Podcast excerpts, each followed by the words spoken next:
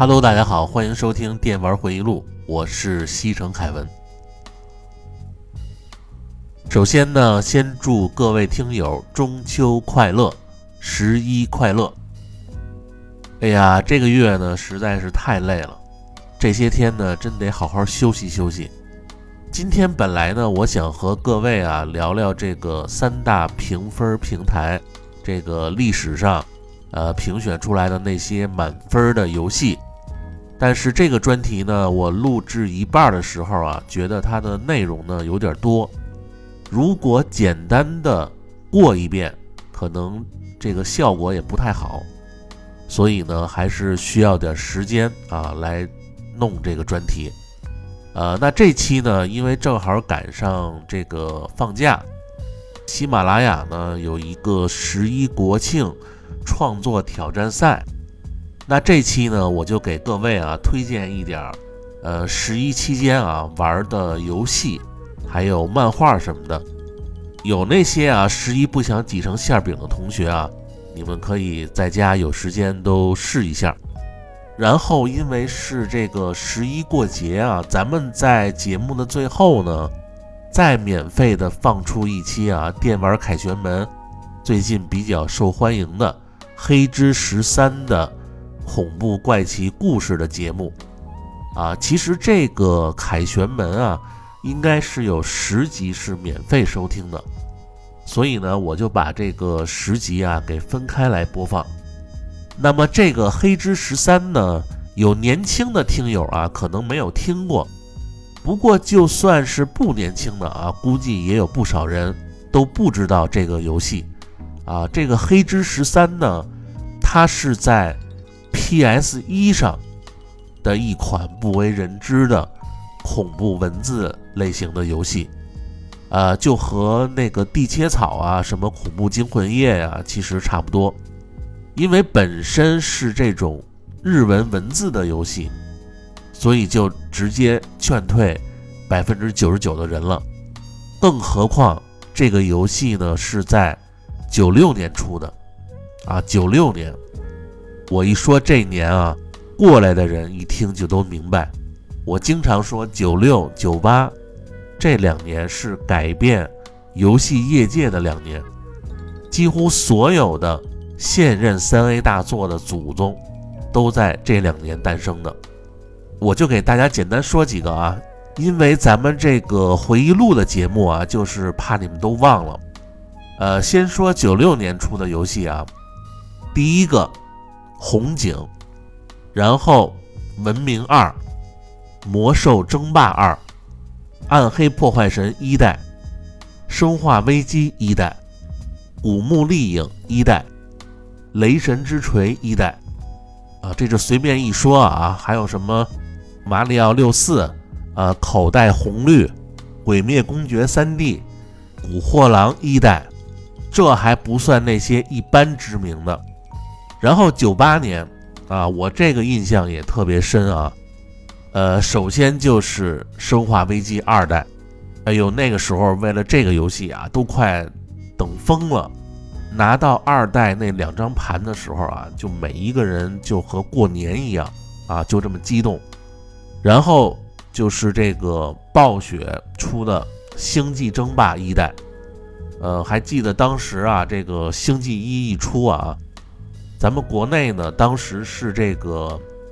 武汉的奥美代理的，当时只要你是玩电脑的，几乎都是人手一份儿啊。这就是九八年，然后就是这个 PS 上的大作啊，《寄生前夜》一代啊和这个《潜龙谍影》一代，呃，电脑上的这个《博德之门》一代啊，《半条命》一代，《辐射》二代啊，还有那个《彩虹六号》一代。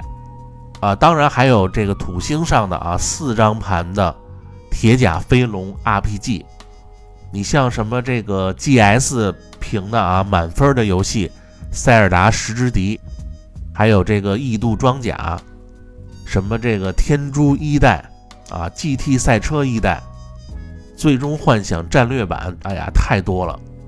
你看像今年啊也是大作特别多。但是你和这个九六年、九八年一比啊，人那个出的都是这种游戏类型的鼻祖，所以还是跟那两年比不了啊。你像这个九六年啊，这么多大作，那谁还会关心一个还没有中文的恐怖游戏《黑之十三》呢？所以知道这个游戏的人啊是非常非常少的。但是这个话又说回来啊。不知名不代表这个游戏啊，这个剧情它不行。《黑之十三》呢，它是一款文字恐怖类型的有声小说。在这个游戏的封面上，它写着“兼修灵石行人”。啊，之前我在这个十大推理小说的节目里也说过，啊，灵石行人以这个管系列最为知名。啊，因为我平时老看他写的小说，尤其是管系列，啊，这个我觉得最好的一本啊，《钟表馆杀人事件》，啊，非常对我喜欢的那种什么洋馆呐、暴风雪山庄啊那种剧情。虽然这个灵石行人啊，兼修只是挂个名头，没有参与全部的创作，因为整个游戏呢，一共有十三个恐怖怪奇的故事。是由很多位作者啊分别创作的，前十二个故事你打完以后，就会出现最后一个啊第十三个故事，它的名字呢叫铁桥。这个故事呢是由灵石行人老爷子亲自写的，他这个十三个故事呢不是特别恐怖的那种，多数呢都是类似《世界奇妙物语》的那种。怪奇类的故事，但其中有一篇啊，它叫语音啊，这个羽呢是羽毛的羽啊，就是虫子翅膀发出来的声音。因为这个故事呢是这个游戏里最出名的一个啊，之前也有网友说啊，这个故事啊在别的节目里啊也介绍过一个大概的剧情，所以我在玩这个游戏的时候呢，看完以后。觉得有几个比较有感触，我就用我自己的话整理成剧情，然后再讲给各位听。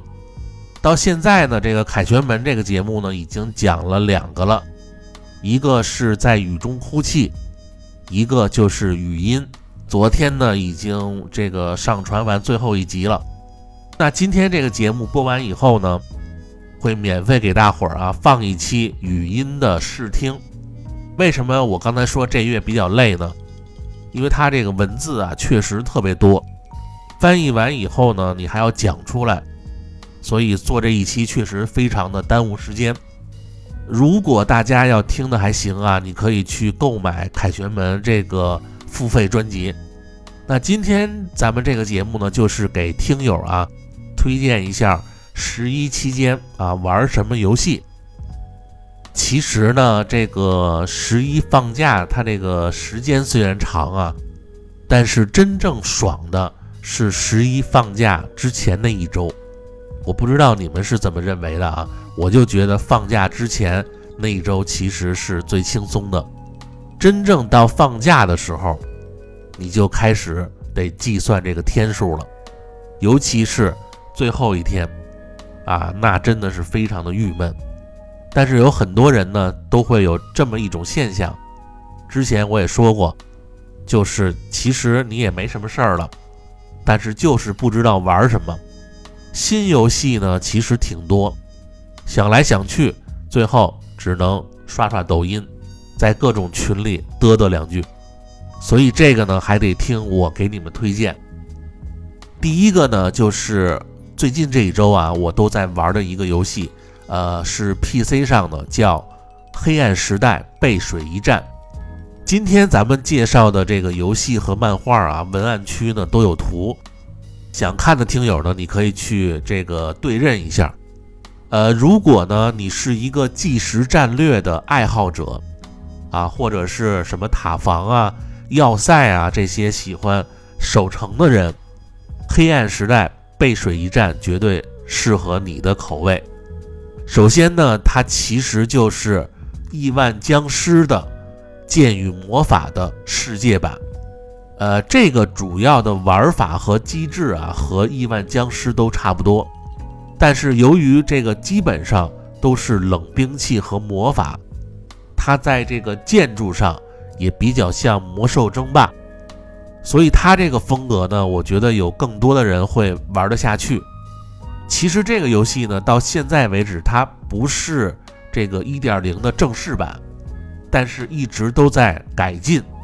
我觉得优点呢，相对比较成熟的《亿万僵尸》来说啊，它里边每一个英雄啊，你都可以亲自控制，而且这个技能呢都非常的亮眼，因为你前期呢可以不需要造这个兵出来，英雄一个人呢就可以挑一帮人。而且升级以后呢，它这个技能啊会更加的变态。还有就是地图上你可以随便的造这个建筑物啊，没有这个范围和距离的这个困扰。这一点呢也是可以演变出很多的战术。这个游戏呢到最后啊有这个就是怪物爆发的时候，它会有七万多个单位啊同屏。而且呢，还不像这个僵尸那么卡，这点优化呢还算做得不错。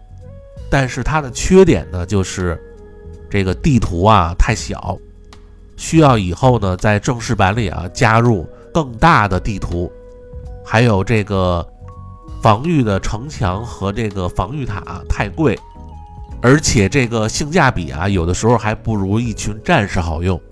还有就是这个农场占地面积太大。导致这个城里啊需要有更大的空间来发展，所以它有的时候给你那个随机的地图啊，你还真得挑一下，要不然有区域特别小的地图啊，你还真的发展不起来。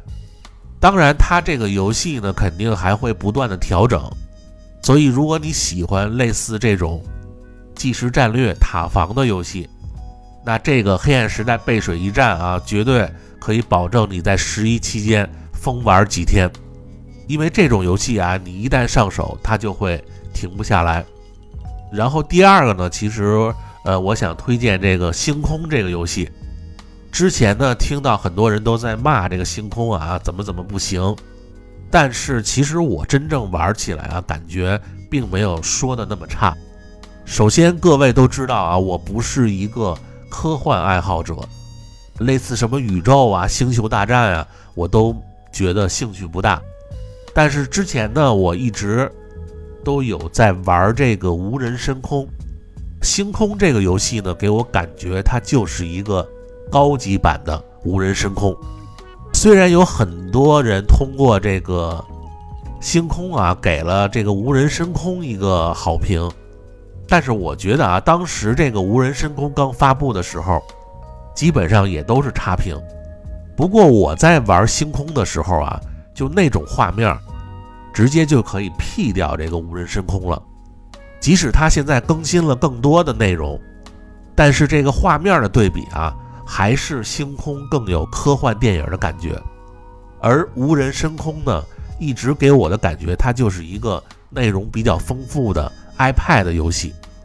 所以呢，这个星空在后期啊，它肯定还会优化和增加这个里边的细节，呃，应该是一款非常不错的。星际探索游戏，总之啊，你自己觉得好玩，它就是好玩。我觉得这个游戏可以推荐给那些平时啊非常孤独的玩家，呃，因为你玩这个的时候啊，会感觉更加的孤独。然后呢，就是推荐给那些有高端显卡但是不用去玩模拟器的听友，呃，就是这个《赛博朋克2077》。呃，现在呢已经更新到了二点零的版本，它加载了最新的 N 卡图形技术，进一步的提升了游戏内光追场景的渲染精度。你现在进这个游戏啊，看它那画质，比之前提升了一个档次。尤其有这个四零九零显卡的兄弟们啊，它这个画面提升的同时呢，帧数也能得到提升。其实这个游戏呢，我一直都在等这个主机版，但是由于今年呢看了这个李维斯的《极速追杀四》，其实它里边那些建筑物啊也比较这个赛博朋克，所以就从今年开始玩的这个 PC 版，到现在呢，它这个《往日之影》DLC 的发售，整个这个故事剧情啊、演出效果、角色的塑造、场景设定啊这些方面。都和之前这个巫师三的血与酒啊有一拼，而且这个 GS 和 IGN 啊两大平台分别给出了十分和九分的超高评价，所以我觉得啊那些等着玩二零七七啊这个优化的人，现在呢可以进入了，绝对不是刚发售那时候的德行了。在你等这个 GTA 六出的时候，你现在就可以玩这个二零七七。然后呢，就是给这个魂类动作游戏的人啊，推荐一个就是像素风的《毒神二》。这个游戏呢，从一九年发售的一代啊，到今年出的二代，我觉得二 D 像素风最像魂类游戏的就是这个《毒神》，而最新的这一代呢。它仍旧继承了一代的风格，有着大量有魄力的 BOSS 战，以及疯狂跑图这个路上的各种陷阱。呃，相比什么这个空洞骑士啊、铲子骑士啊，还有什么这个密特罗德、什么死亡细胞，单从美术风格来说，毒神绝对是击中我那审美的一款游戏。尤其是战斗方面，它这个二代比起一代简直好的不是一星半点儿。文案区呢，我给各位截了几个图啊，你可以看一下这一代的美术设计非常的惊艳，所以呢，五星推荐给这个喜欢在游戏中受苦的那些人。当然还有一个啊受苦的游戏，就是《装甲核心六：境界天火》这个游戏呢，其实不用多介绍了。老贼那个社出的这个东西啊，只要你玩得进去，你就会发现，呃，从一开始他就会变着法儿的劝退你。因为那天呢，我就说啊，好长时间没在群里直播了，也因为前段时间特别忙，没来得及玩，我就当时呢直播了这个装甲核心六。一开始呢，我还迅速的适应了它里边的各种操作。打的也是观赏性十足。后来到了第一关那个 BOSS 战那儿，就那个天上啊来了一个武装直升机。我之前也没看过攻略啊，也没了解他怎么打。说实话啊，没把他当回事儿，就正常的开始打。结果呢，还没打人三分之一的血就死了。然后第二次继续啊，又死了。呃，因为是直播啊，这个觉得这个脸面上有点不太好看。于是又尝试了第三次啊，这个死的更快了。后来我就意识到啊，这个是老贼那个公司出的，你怎么能把它当成一般的游戏呢？一般大家都觉得这个第一关 BOSS 是最简单的，而他们出的不就喜欢在这个第一关弄个逆天的玩意儿吗？于是从第四次开始，我就刻意的去找这个 BOSS 的弱点，还有就是能避开他攻击的方式。不过当时那个群里呢。有一个叫雅布查的毒蛇妇，他在弹幕里说：“这个游戏啊，我打的还不如他外甥女儿打的好。对于一个这个高玩来说啊，这个如此的这个屈辱，加上这个直播实力减三分的压力下，在第九次挑战的时候，呃，我终于找到了这个跳起来近身啊，用这个近战武器来打。”然后躲开发射的所有的追踪导弹，最后这个 BOSS 啊，在没喝血的情况下就直接过了。就那一刻啊，又让我找到了血缘之狼的感觉。而且过了以后呢，那个叫雅布查的人啊，也从直播间啊消失不见了。后来上了这个强力武器以后呢，之后的那些关啊，可以用一个字来形容，就是白给。所以我觉得啊，十一呢。有人想挑战一下这款观赏性十足的机甲游戏，那你就把你的时间都给这个装甲核心六，因为这一代啊真的非常的好玩。然后再给各位推荐一个啊，呃，类似街机的啊黄血双人配合横版过关的游戏，名字呢叫无耻乱斗。今年三月呢，它也出了二代。这个游戏各位可以看文案区的截图啊，我老觉得它这个画风啊，有点像以前街机上有一款啊泰东公司出的叫《森林保护神》，当时我记得这个 MD 世嘉啊也移植过这个游戏，就是那个可以选四个人啊，有一点西部风格，呃，可以拿什么鞭子呀，还有火箭筒啊打那些偷动物的人，好多人当时管这个叫。印第安纳琼斯，就这个无耻乱斗这个画风啊，就有一点森林保护神的风格。不过它这个除了黄血横版过关以外啊，它中间呢加了很多别的游戏的元素。你比如说像这个解谜的机关，救助那些野生动物，呃，而且它还有很多益智类的关卡。你比如说利用重量。来保持平衡，用这个小船呢来运送香蕉，击碎满屏幕的几千个气球以及敌人，各种扑克牌、斗牌的关卡，还有就是致敬这个《三国二》吃包子、抢夺食物的大赛。总之啊，你只要一看这个游戏画面，就会有想玩的冲动。我觉得啊，相比最近出的那个《双截龙外传》啊，还有。之前的什么忍者神龟啊，这个要更好玩一点。我上面说的这些游戏啊，你在 Steam 上都可以找到。各位呢，可以在十一的时候啊，呃，都试一下。然后就是这个十月啊，我之前定的那个十大游戏里啊，有六个都是在十月份发售的大作。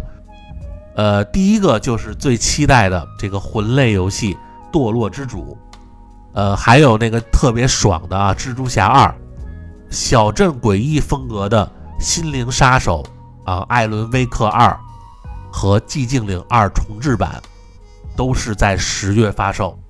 还有这个育碧的年度大作《刺客信条：幻景》，和这个无限创意的《超级马里奥兄弟：惊奇》。这六个都是在十月发售，所以这个十月啊，应该是最不缺游戏的月份。其实还有一个《热血物语》SP，大家也可以关注一下。如果想听这个热血出的所有游戏的整个系列故事，你也可以去电玩凯旋门听这个专题。然后呢，就是喜欢收漫画的朋友啊。因为最近没事儿的时候呢，我就看这个伊藤润二的漫画比较多。那天呢，我看了一本就是五年前出的，这个名字呢叫《死角》，或者叫什么死绝也可以啊。它是一个恐怖的漫画集，因为这个意思呢，就是说啊，收录这本漫画里的所有主角最后都死了，所以它这个名字叫死角。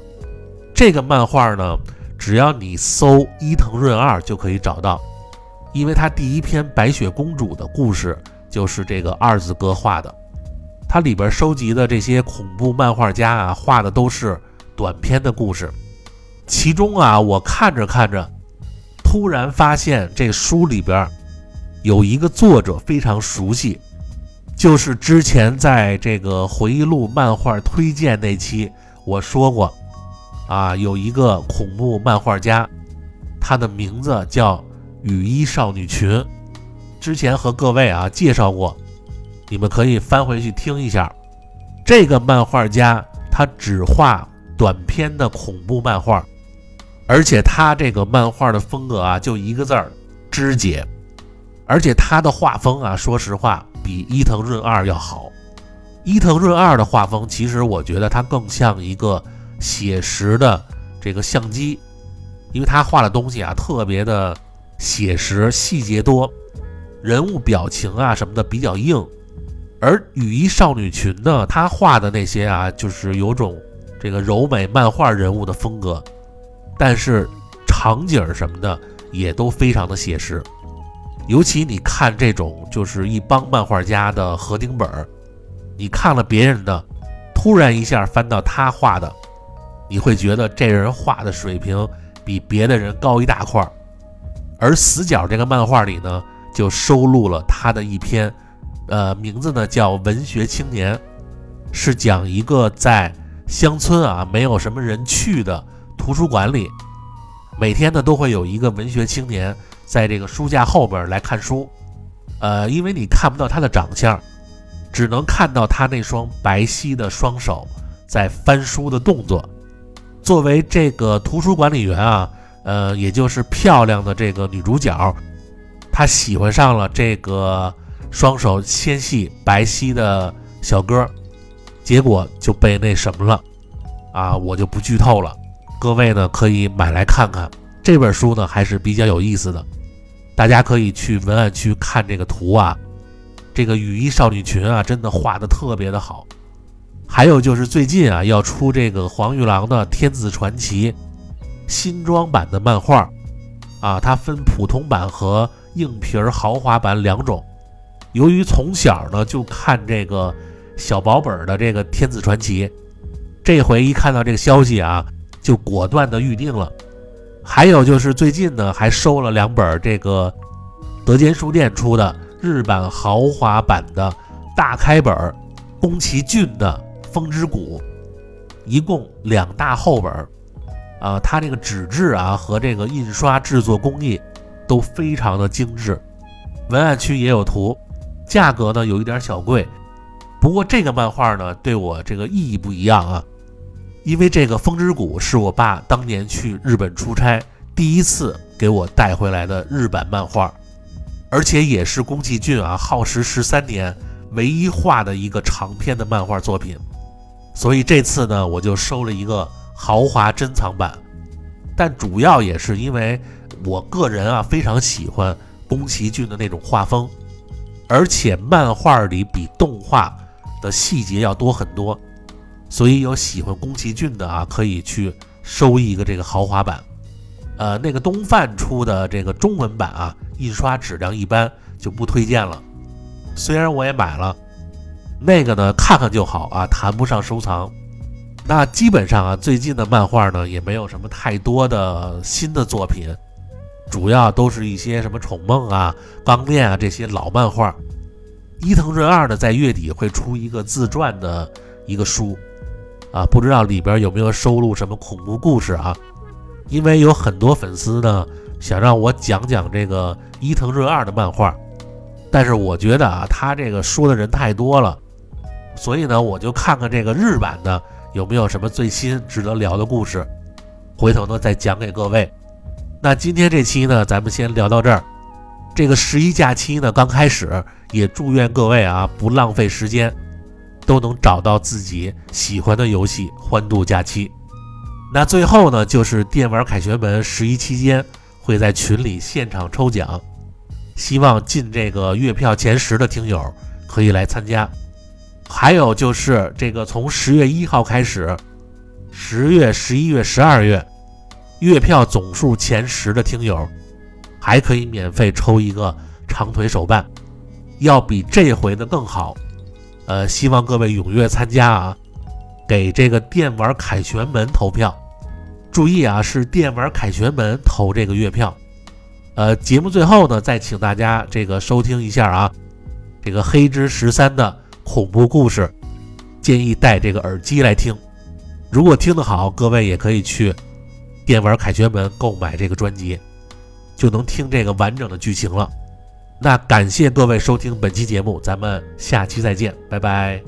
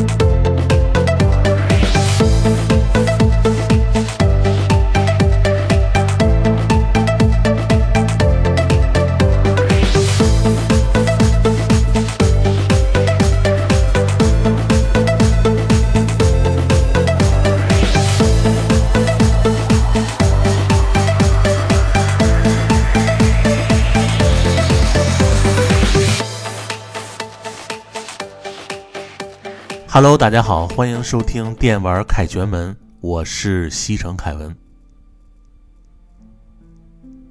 呃，咱们今天这期呢，继续讲这个《黑之十三》里的恐怖怪奇故事。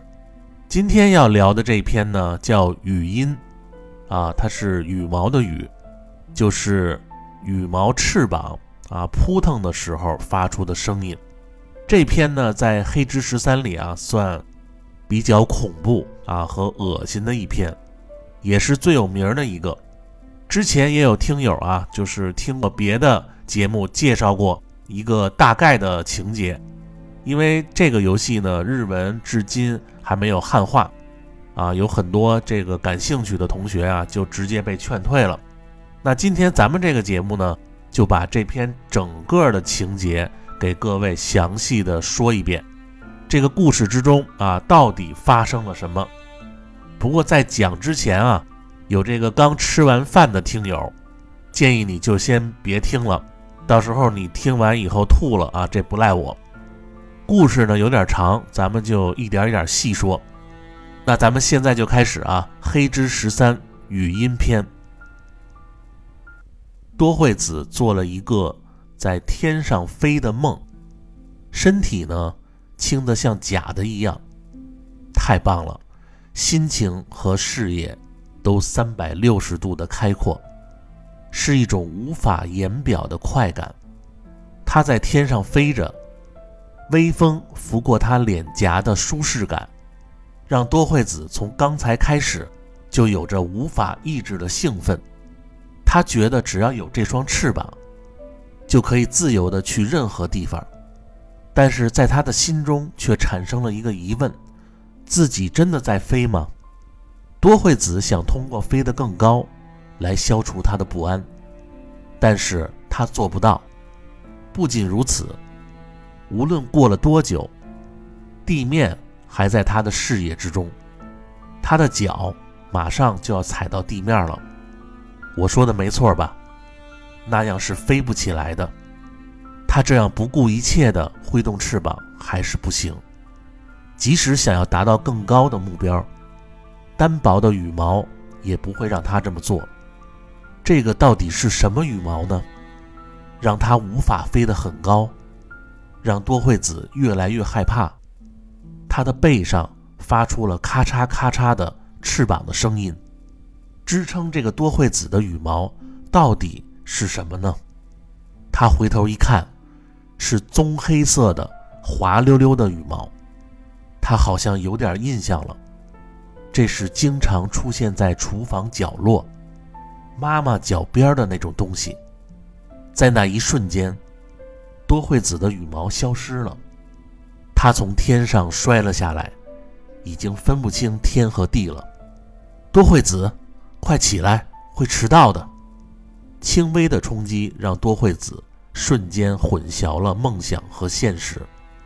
被打了一个耳光，他一时还无法理解，原来是一个噩梦。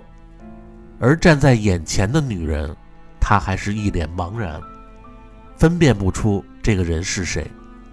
别睡了，赶快起来！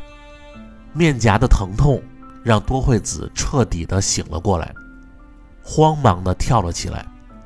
原来是多惠子的妈妈，看到他好像在做噩梦。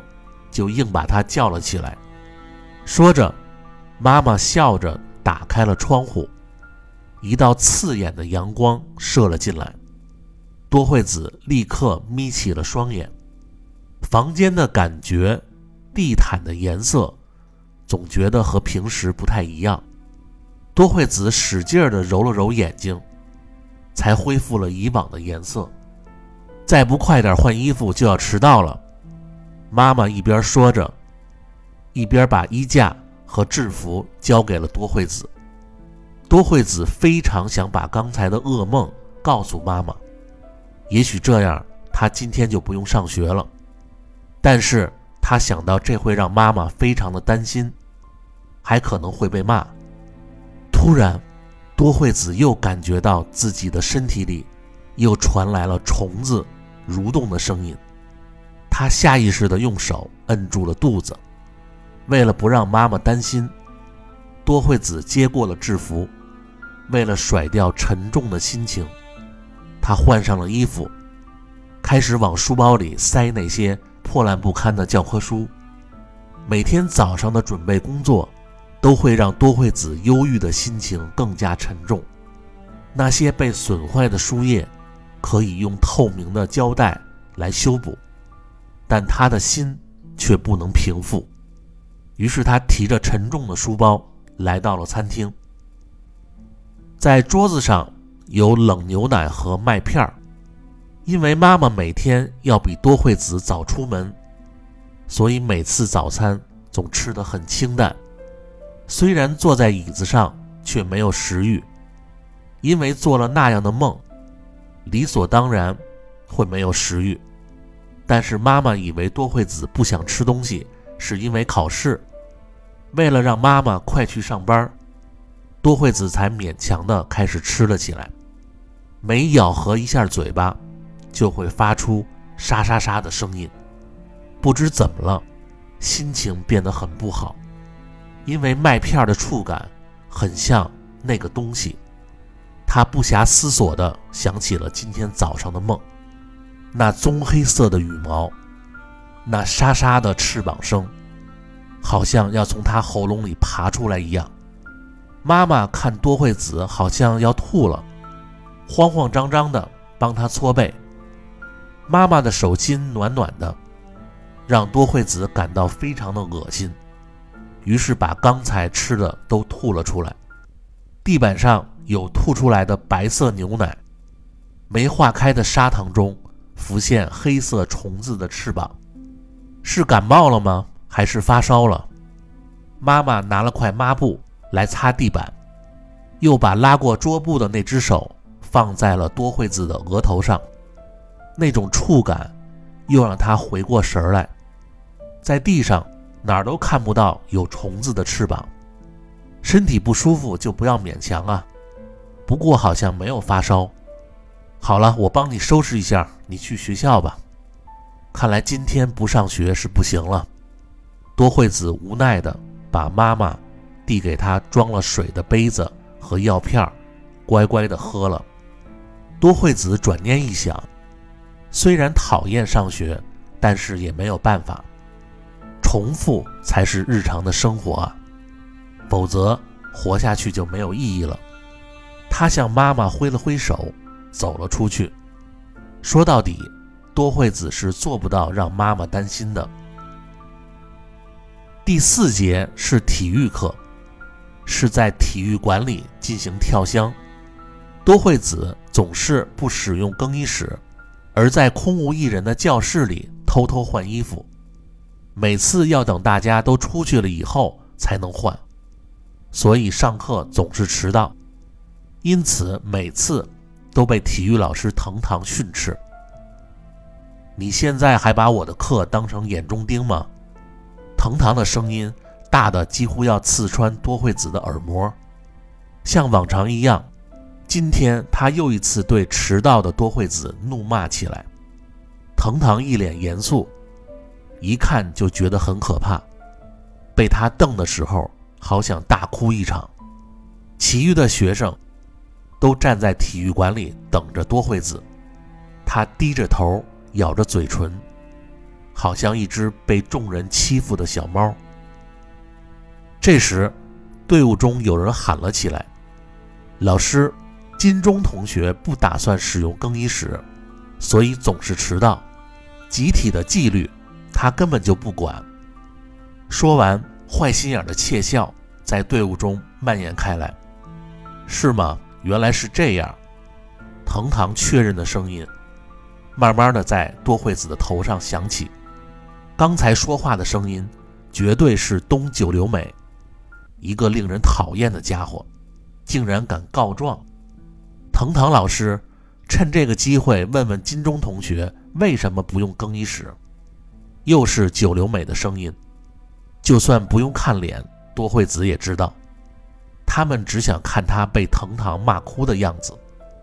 其实多惠子也不是因为喜欢在教室里换衣服才迟到的，因为他要使用更衣室的话，制服会被扔进垃圾桶，鞋子也会被藏起来。多惠子紧握着运动衫的衣角，想到这里的同学，他内心深处又响起了沙沙沙的语音声，这种虫子在身体里爬来爬去的感觉。真实的令人恶心，但是金钟同学不用更衣室，我们就得救了，因为和他一起换衣服，总觉得有股臭味儿，是因为小强沾了厨房的臭味儿吧？东九流美的小团体发出的声音很大，大家都哄堂大笑，多惠子的脸瞬间变得通红。小强是什么意思？藤堂这么一问，大家都哈哈大笑起来，沙沙作响的声音越来越大。多惠子在心里祈求着：“别笑了，别笑了。”好了好了，不能因为他在耽误上课了。藤堂的一句话，大家发出不满的声音，马上就散去了。轮到多惠子跳箱了，多惠子向藤堂鞠了一躬。准备开始练习跳箱，多惠子的心里一直在强忍着哭泣，她努力的不让其他人看她的笑话。东九流美和同伴围成了一圈一边看着多惠子，一边窃窃私语。多惠子瞥了一眼，差点和圈里的玉美四目相对，她慌忙的移开视线，因为他不想让玉美。看到他狼狈的样子，全班只有多惠子一个人在练习，其他人都是一组一组的。在半个月之前，玉美和多惠子一样，都是被班上的同学所排挤的。田园玉美是多惠子最好的朋友，入学以后，只有她是多惠子的朋友，而对玉美来说，也只有多惠子。是他的朋友，玉美很开朗，头脑也很聪明，只是自尊心太强了，所以才会有很多同学欺负她。然而玉美突如其来的背叛，多惠子忘不了那个时候的打击。对不起，从今天开始，我要和东九流美他们一起吃午饭。玉美脸上浮现出抱歉的苦笑。偶尔多惠子也和别人一起吃吧。他明明知道多惠子没有其他朋友，还这么说。玉美丢下呆立不动的多惠子，迅速朝东九流美的座位走去。田渊，别多管闲事儿。东九流美的声音听起来很大声。金钟同学在屋顶上还有朋友吧？被欺负的孩子之间和睦相处不是很好吗？东九流美妩媚地笑着。现在该你上了。藤堂猛地抓住多惠子的运动裤，并且恶狠狠地瞪着一直在发呆的多惠子。大家都能轻松过关，而多惠子却害怕的不得了。藤堂的背后好像有一面镶在墙壁里的镜子，可以照出他的全身。耳朵里的小飞虫又在使劲儿地扇动着翅膀。多惠子还是害怕的不敢动，因为藤堂会抓住他的手臂，硬把他推到镜子前。但是多惠子不敢抬起头来，因为在镜子里，真正的多惠子会消失。所有的人都在等着多惠子跳箱，嗡嗡的羽毛声非常的吵。